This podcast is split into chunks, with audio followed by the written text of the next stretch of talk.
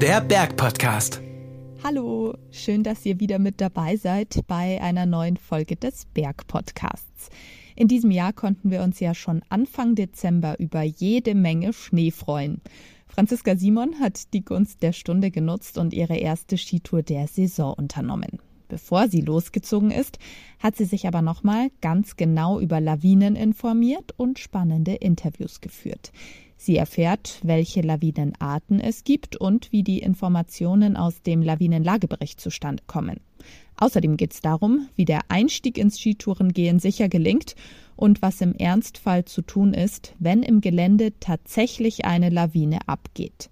Dafür spricht sie mit Matthias Weicher von Geosphere Austria, dem staatlich meteorologischen und geophysikalischen Dienst Österreichs, und mit dem Geografen, staatlich geprüften Berg- und Skiführer und Ausbildungsleiter Bergsport Alpin beim DAV, Markus Fleischmann.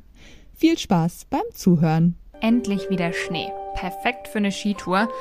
Aber wohin? Da schaue ich am besten mal auf alpenvereinaktiv.com.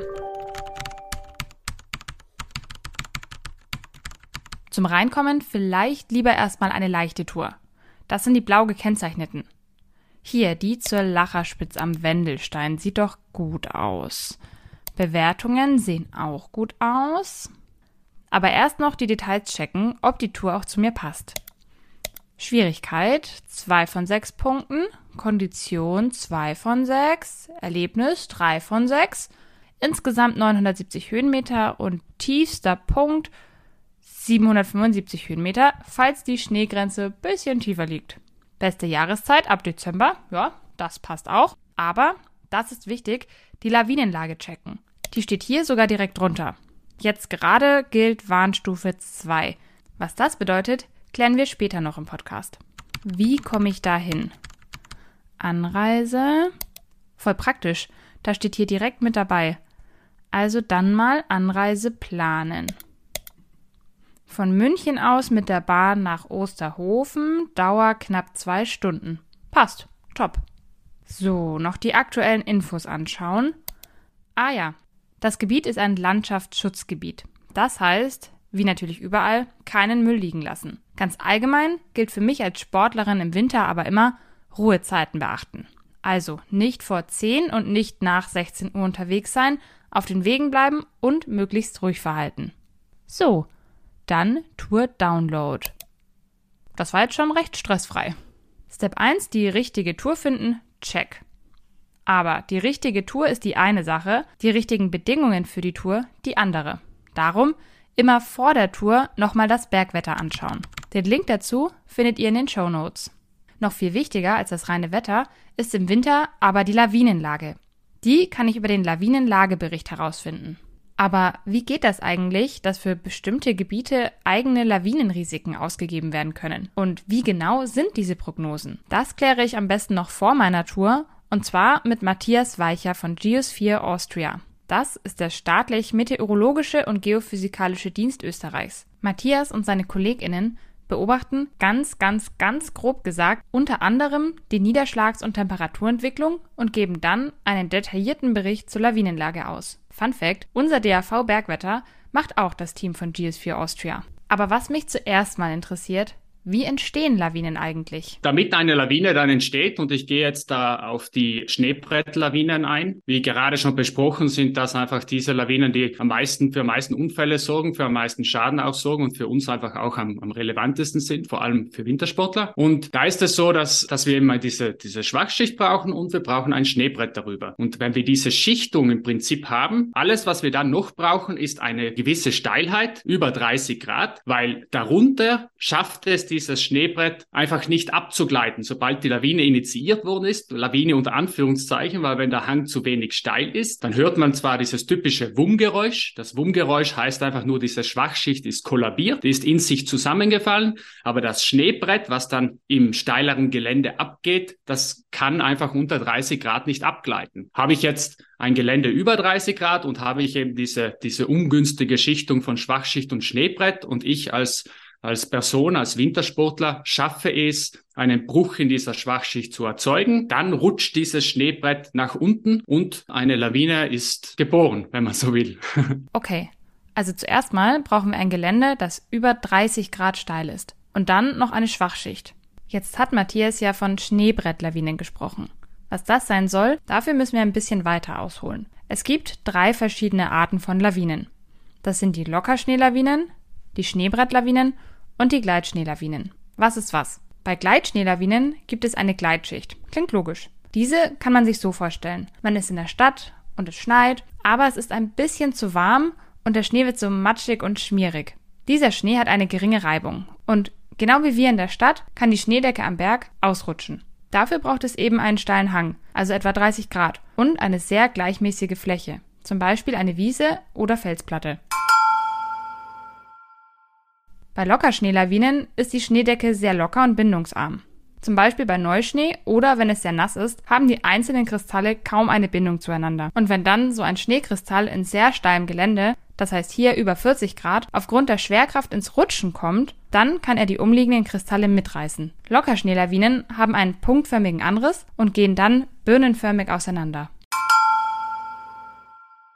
Die dritte Art ist eben die Schneebrettlawine. Und die ist besonders gefährlich für uns SportlerInnen. Hier brauchte es ein gebundenes Brett, also wenn zum Beispiel der Schnee vom Wind transportiert wird, dann hat der Schnee eine Bindung. Das heißt, ich kann im extremsten Fall kann ich so ein Stück von der Schneedecke herausschneiden und kann es zwischen den Händen halten und es fällt nicht auseinander. Da haben wir also eine Bindung drinnen. Und drunter brauchen wir eine Schwachschicht und eine Schwachschicht ist genau das Gegenteil. Da haben wiederum die Kristalle keine Bindung zueinander, wie zum Beispiel ein Oberflächenreif an der Schneeoberfläche. Wenn ich da mit der Hand leicht drüber fahre, dann fallen diese Kristalle einfach um, weil einfach zu wenig Bindungskräfte da sind. Also ein Brett darüber, eine Schwachschicht aus Kristallen ohne Bindung darunter und das sind die Grundzutaten für eine Schneebrettlawine. Natürlich auch hier, die Steilheit ist noch vonnöten und ein Auslöser, zum Beispiel ein Skifahrer, zum Beispiel aber auch Neuschneezuwachs. Real Talk, ich habe das nicht gewusst. Mich haben bisher immer nur die Lawinenwarnstufen interessiert. Hier wird zwischen 1 der kleinsten Lawinengefahr und 5 die höchste Gefahrenstufe unterschieden. Das heißt für uns, 1 und 2 sind noch relativ safe, 3 geht für die erfahrenen SportlerInnen auch noch und 4 und 5 sollte man lieber meiden. So meine Überlegung. Wir drücken mit der Gefahrenstufe ja auch nur eine bestimmte Wahrscheinlichkeit aus, ob es zum Abgang von Lawinen kommen kann. Das heißt bei Gefahrenstufe 1 gering und das ist auch äh, vielen vielleicht nicht wirklich bewusst, aber auch da sind natürlich Lawinenabgänge möglich und wir versuchen das auch im textuellen Teil des Berichtes auch so zu beschreiben und äh, auf die Gefahrenstellen hinzuweisen. Natürlich bei Gefahrenstufe 1 sind entweder die Lawinen kleiner oder generell die Gefahrenstellen geringer, wo ich eine Lawine auslösen kann und je weiter ich in dieser Gefahrenstufenskala nach oben wandere, desto höher ist auch die Wahrscheinlichkeit. Möglichkeit. Allgemein gesagt ist es natürlich schon so, dass per se die Auslösung einer Lawine im Gelände ein sehr unwahrscheinlicher Fall ist. Das ist also natürlich, wenn wir sehr weit oben sind in der Gefahrenstufenskala, ja, da ist die Wahrscheinlichkeit höher, aber gerade in den unteren ein bis drei Gefahrenstufen ist es sehr unwahrscheinlich, dass ich, wenn ich das ganze gesamte Gelände betrachte, wo eigentlich Schnee liegt, dass ich da eine Lawine auslösen kann, ist ein, ein unwahrscheinliches Szenario. Aber dadurch, dadurch, dass wir die Gefahrenstellen häufig nicht erkennen können, nicht genau sagen können, das ist der Hang, wo es gefährlich ist. Wir arbeiten ja mit Wahrscheinlichkeiten, habe ich halt trotzdem immer die Chance, dass ich irgendwo hineingerate, in einen, einen Hang betrete, wo ich dann doch eine Lawine auslösen kann. Das ist ein ziemlich wichtiger Punkt. Lawinenwarnstufe 1 heißt nicht, dass nichts passieren kann. Wenn ihr euch jetzt denkt, äh, Franzi, die meisten Unfälle passieren aber bei Warnstufe 3, dann sag ich euch, ja stimmt, das ist aber ein reines Rechenexempel. Bei Gefahrenstufe 3 gehen noch relativ viele Menschen auf Tour. Die Wahrscheinlichkeit für eine Lawine ist aber auch schon relativ hoch. Diese Kombi aus viele Menschen und relativ hohes Risiko führt dazu, dass hier die meisten Unfälle passieren. Also unterschätzt das bitte nicht egal zu welcher Gefahrenstufe ihr unterwegs seid. Es gehört vor allem immer ein gutes Know-how dazu. Und das bekommt ihr in einem Lawinenkurs, der auch gerne immer mal wieder aufgefrischt werden darf. Und es gilt natürlich auch, habt immer eure Lawinenausrüstung dabei. Was das ist, verlinken wir euch in den Show Notes. Aber mir reicht das an dieser Stelle noch nicht. Woher wissen denn die ForscherInnen, welche Lawinenlage ist? Das geschieht so, dass wir sehr viele Informationen einerseits von der bestehenden Schneedecke sammeln. Das heißt, wir sind selber draußen sehr viel unterwegs und graben Schneeprofile, beobachten die Situation. Andererseits haben wir Beobachter und Beobachterinnen, welche für uns draußen unterwegs sind und uns Informationen rückmelden. Wir haben aber auch Wetterstationen draußen. Wir haben Schneedeckenmodelle an diesen Standorten der Wetterstationen laufen, welche uns Informationen über den bestehenden Schneedeckenaufbau mitteilen. Also ein großer Teil ist einfach diese Analyse. Wie schaut die Schneedecke derzeit aus? Da gehört auch dazu, dass man einfach über den gesamten Winter die Schneedecke beobachtet, den Aufbau und das Verhalten der Schneedecke beobachtet. Das ist ein Teil. Und der zweite Teil geht dann in die Prognose. Wir schauen uns an, wie verändert sich das Wetter? Was passiert mit dem Wetter? Kommt Neuschnee? Wie warm wird es? Wie ist die Luftfeuchtigkeit? Wie ist der Wind? Alle diese lawinenbildenden Faktoren schauen wir uns an und überlegen uns dann, wie schaut die Schneedecke morgen aus? Wie verändern sich die Gefahrenstellen, wo ich eine Lawine auslösen kann? Und wie verändert sich die potenzielle Größe einer möglichen Lawine? Es gilt also immer, kein Modell kann 100% in die Zukunft schauen. Wir versuchen derzeit immer mehr mit Schneedeckenmodellen zu arbeiten. Das ist in Nordamerika schon viel mehr verbreitet als wie bei uns im Alpenraum. Aus diesem Grund, weil dort die Gebiete viel, viel größer sind und viel weniger Personen im Gelände unterwegs sind, auch weniger Wetterstationen sind. Und diese Warndienste haben sehr viel weniger Informationen über die Schneedecke, aber auch die Wetterentwicklung. Und deswegen haben diese sich überlegt, überlegt, dass sie anhand der Prognosemodelle, also dieser Wettermodelle, die uns zur Verfügung stehen, welche uns ja auch Auskunft geben über Temperatur, Niederschlag, Luftfeuchtigkeit und so weiter,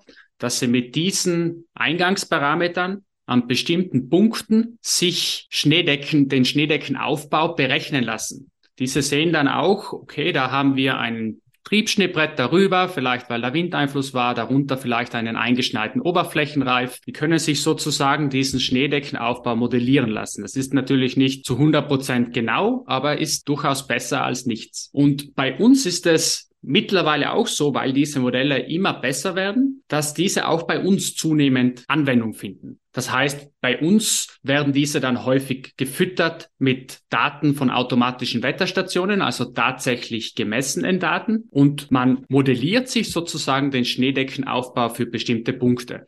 Das geht jetzt auch so weit, dass man mit per Hand aufgenommene äh, Schneeprofile bereits in die Zukunft rechnen kann, quasi modellieren kann, was passiert, wenn morgen auf diese bestehende Schneedecke ein halber Meter oder ein Meter Schnee drauf fällt. Im Prinzip sind das auch die Überlegungen, die wir Warner uns machen, wenn wir eben für morgen die Lawinengefahrenstufe ausgeben möchten. Und dies, diese, diese Modelle helfen uns einfach, unsere Annahmen zu verifizieren und helfen uns, bessere Prognosen zu schaffen. Und das geht sicherlich in Zukunft immer mehr in diese Richtung, dass wir eben auch mit Modellen arbeiten, dass uns diese Modelle einfach mehr Informationen bieten und bei uns werden diese dann gesammelt und wir müssen versuchen, dort eben die Essenz heraus rauszufiltern und das dann möglichst gut zu verpacken und eben dann auch an den Nutzer, seien es Wintersportler als auch Kommissionen, verständlich zu kommunizieren. Trotzdem ist natürlich immer wichtig, Natur kann nicht exakt berechnet werden, es gibt immer auch spontane Faktoren, die eine Vorhersage verändern können. Wenn ich irgendwo unterwegs bin, auch wenn Gefahrenstufe 2 oder 1 ausgegeben ist, aber ich bin irgendwo unterwegs und sehe frische Lawinen vielleicht sogar oder Setzungsgeräusche, Risse in der Schneedecke, dann muss ich mich entsprechend anpassen. Dann ist für dieses lokale Gebiet, wo ich unterwegs bin, vielleicht die Beschreibung in der Lawinenprognose nicht ganz zutreffend und ich muss entsprechend mein Verhalten anpassen. Und auch die Erderwärmung spielt immer mehr eine Rolle in der Prognose. Wir werden werden in Zukunft sicherlich mit mehr Nassschnee, Lawinenaktivität auch in den Hochwintermonaten zu tun haben. Die Gefahr von trockenen Schneebrettlawinen nimmt vermutlich auch ab. Im gleichen Atemzug natürlich, weil der Schnee dann häufiger in Form vom Regen fällt, bis zu einer bestimmten Höhengrenze natürlich. Darüber wird sich vielleicht wenig verändern. Darüber werden immer noch die trockenen Schneebrettlawinen die größte Gefahr mit sich bringen. Auch die Gleitschneethematik ist so, so etwas, was wir in den letzten Jahrzehnten gesehen haben, dass diese Problematik einfach zunimmt. Und dem muss man sich einfach stellen und versuchen, Möglichkeiten zu, zu finden, damit umzugehen. Was jetzt diese länger anhaltenden Starkniederschläge betrifft, wenn diese Starkschneefälle in Zukunft zunehmen sollten, dann werden wir halt hier auch vor Herausforderungen gestellt werden. Und das betrifft nicht nur die Lawine, sondern wenn in solchen Situationen die Schneefallgrenze ansteigen wird und dieser Starkniederschlag in mittleren Lagen oder bis in hohe Lagen hinauf als Regen fällt, gerade im Winter, dann haben wir hier vermutlich auch eine Gefährdung oder, oder Wassergefahren zu erwarten in Jahreszeiten, wo wir bisher diese Naturgefahren noch nicht gesehen haben. Und das wird uns alle vor Herausforderungen stellen, bin ich überzeugt. Herausforderungen, die heute noch nicht gänzlich abgeschätzt werden können. Aber auch heute gilt schon, Vorsicht ist besser als Nachsicht. Und im Zweifel lieber abbrechen und es am nächsten Tag nochmal versuchen. Na dann schauen wir uns doch den aktuellen Lawinenlagebericht mal noch an. So ein Lawinenlagebericht ist ziemlich selbsterklärend aufgebaut. Direkt am Anfang findet ihr alle Infos in Grafiken und Piktogramme auf einen Blick. Aber es lohnt sich sehr wohl, den Text darunter auch zu lesen. Denn die wichtigste Aussage vom Lawinenlagebericht für uns ist eigentlich das Lawinenproblem mit seinen Gefahrenstellen, dessen Informationen, die wir brauchen, um dann draußen im Gelände eben diese Gefahrenstellen wiederzufinden, wieder zu erkennen und entsprechendes Verhalten dann an den Tag zu legen. Also grundsätzlich die meisten Lawinenlageberichte geben uns schon sehr gute Informationen, auch bezüglich Expositionen oder Höhenlagen zum Beispiel. Wer sich jetzt da relativ einfach machen möchte, meidet letztendlich diese Gefahrenstellen, also diese Kernzone im Lawinenlagebericht. Das ist aber natürlich ein sehr einfacher Ansatz und äh, es gibt auch gewisse Tools, die es ermöglichen, dann noch etwas detaillierter zu das Ganze zu überprüfen. Wir sprechen da von Entscheidungshilfen oder Planungshilfen, wie zum Beispiel die DRV Snowcard oder jetzt auch Skitourenguru als digitales Portal. Das ist Markus Fleischmann vom DRV. Er ist Geograf, staatlich geprüfter Skitourenführer und weiß, worauf gerade Anfängerinnen wie ich achten müssen. Ich würde auf jeden Fall empfehlen, eine Zeit lang mit erfahrenen Personen mitzugehen, aber dort nicht nur hinterher zu laufen, sondern auch letztendlich gemeinsam diese Touren zu planen und durchzuführen. Das heißt auch immer wieder mit den Erfahrenen zusammen zu entscheiden, äh, Hintergründe zu erfragen, sich einfach das Wissen der erfahrenen Begleiter auch nutzen und da möglichst viel Benefit mitnehmen. Und dann kommt natürlich schon irgendwann der Schritt, das Ganze selbstständig zu tun, weil durchs Mitgehen oder Hinterherlaufen bekomme ich auch nur einen begrenzten Erfahrungsschatz. Also irgendwann muss man selber, selber planen, selber rausgehen, selber entscheiden. Da bietet es sich natürlich auch an, dann zunächst mal mit einfachen Touren anzufangen, vielleicht auch mit Touren, wo ich nicht als Einziger unterwegs bin, also mit eher viel begangenen Motortouren. Da habe ich natürlich auch dann einen, einen vom, vom Risiko einen höheren Sicherheitspuffer. Eine Einsteigertour ist natürlich einmal vom Gelände her insofern einfach, dass es nicht zu steil ist und nicht zu lang, aber vor allem auch diese Touren auch häufiger begangen sind. Das heißt, man ist selten ganz alleine unterwegs, hat typischerweise vorhandene Aufstiegsspuren, hat auch Hänge, die regelmäßig befahren werden, begangen werden im Auf- und Abstieg und dadurch einfach geringeres Lawinenrisiko. Das heißt aber nicht, da wo Spuren sind, da kann ich ohne Risiko langgehen, oder? Nein, das wäre ein Trugschluss und das ist dann wiederum was, was man zum Beispiel jetzt auf einem Lawinenkurs gut lernen kann, weil es hängt letztendlich vom Lawinenproblem ab, vom konkreten Lawinenproblem ob Spuren im Gelände ein klares Sicherheitsplus sind oder eben nicht. Also als Beispiel im, in der Neuschneesituation, Neuschnee- und Triebschneesituation, da gilt befahrenes, begangenes Gelände, wenn es denn flächig begangen befahren ist, als, als klarer Pluspunkt. In, äh, so wie wir es aktuell draußen haben, Nassschnee, Gleitschneesituationen, da ist es eher äh, wenig aussagekräftig oder gar nicht aussagekräftig. Also da geht es dann wieder in die Schneekunde und letztendlich in das Schneewissen. Ein Lawinenkurs ist eine gute Grundlage, um mal ein Grundverständnis zu bekommen, auch im Hinblick auf die Anwendung von Lawinenlageberichten, die Anwendung dieser Tools draußen im Gelände. Und es geht aber dann weiter, eben Gefahrenstellen im Gelände zu erkennen, den Schnee zu lesen, die Schneezeichen, die Wetterzeichen, das Gelände zu interpretieren und sowas lernt man nur durch Übung.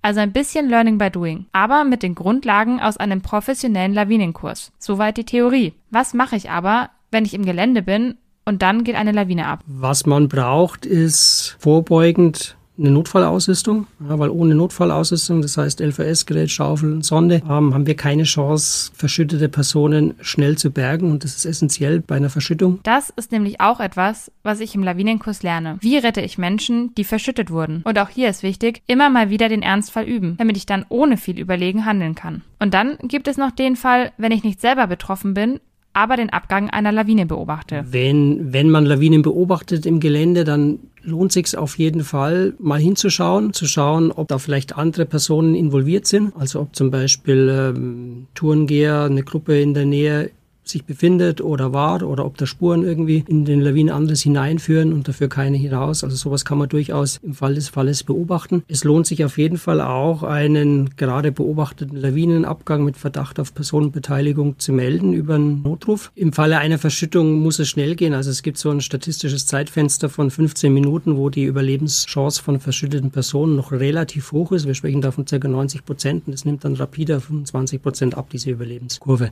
Und dieses, ist es klar, es geht hier um Erstickung. Und dieses kleine Zeitfenster erfordert eigentlich, dass beteiligte Tourenpartner unmittelbar sofort selbstständig helfen, sprich mit den, mit den Gerätschaften Personen auffinden und ausgraben, weil eine organisierte Rettung dauert im Regelfall zu lang. Insofern kann man schon sagen, die Empfehlung ist auf jeden Fall zunächst zu suchen, selbst zu suchen, Kameradenrettung einzuleiten und erst wenn das keinen Erfolg verspricht oder zu lange dauert, dann, dann die, die Bergrettung zu alarmieren. So, einen wichtigen Punkt gibt es noch, bevor es losgeht. Immer jemandem Bescheid geben, wohin geht ihr, wann geht ihr los und die Info, dass ihr euch nochmal meldet, wenn ihr wieder daheim seid. Und im besten Fall geht nicht alleine. Klingt jetzt alles total banal. Aber genauso wird es ja auch auf den Berghütten mit dem Hüttenbuch gehandhabt. Dabei geht es schlicht um eure Sicherheit. Denn wenn jemand weiß, wo und wann ihr unterwegs seid, kann der oder diejenige im Zweifel der Rettung Bescheid geben. Und das mache ich jetzt natürlich auch. So, Messenger-Dienst. Hey Mama, ich wollte nur Bescheid geben, dass ich morgen ab etwa 10 mit Andi auf Skitour gehe. Mein Plan ist die Tour zur Lacherspitze am Wendelstein. Ich schicke dir gleich noch den Link von Alpenverein Aktiv hinterher. Und um 16.45 Uhr fährt der Zug zurück. Dann würde ich mich nochmal melden. So, noch ein Smiley hinten dran. Perfekt. Und abgeschickt.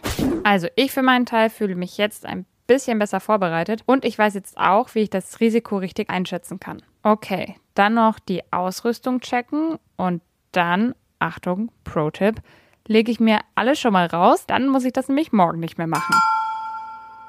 Ich hoffe, ihr fühlt euch jetzt auch ein bisschen sicherer und habt etwas mehr Durchblick im Thema Lawinen. Ich freue mich, wenn ihr bei der Planung eurer nächsten Tour an diese Folge denkt und passt auf euch auf und habt natürlich auch viel Spaß. Alle Quellen findet ihr wie immer in den Show Notes. Mit diesen vielen Infos steht einer gelungenen Wintersaison nichts mehr im Weg. Übrigens bieten viele DRV-Sektionen Lawinenkurse an. Schaut doch mal bei eurer Sektion, ob es etwas Passendes gibt. Und wenn euch das mit den Lawinen zu kompliziert ist, hört doch mal in die Bergnews vom 14.12. rein. Da gibt der DAV-Experte Manfred Scheuermann viele Tipps zum Skitourengehen auf Pisten. Ihr kennt die Bergnews noch nicht? Die gibt's als Podcast überall, wo es Podcasts gibt und zum Anschauen auf dem YouTube-Kanal des DAV. Und damit wünschen wir euch eine schöne Wintersaison. Genießt die Zeit in den Bergen und kommt immer gesund zurück. Bis zum nächsten Mal beim Berg Podcast. Tschüss und auf Wiederhören. Der Berg Podcast.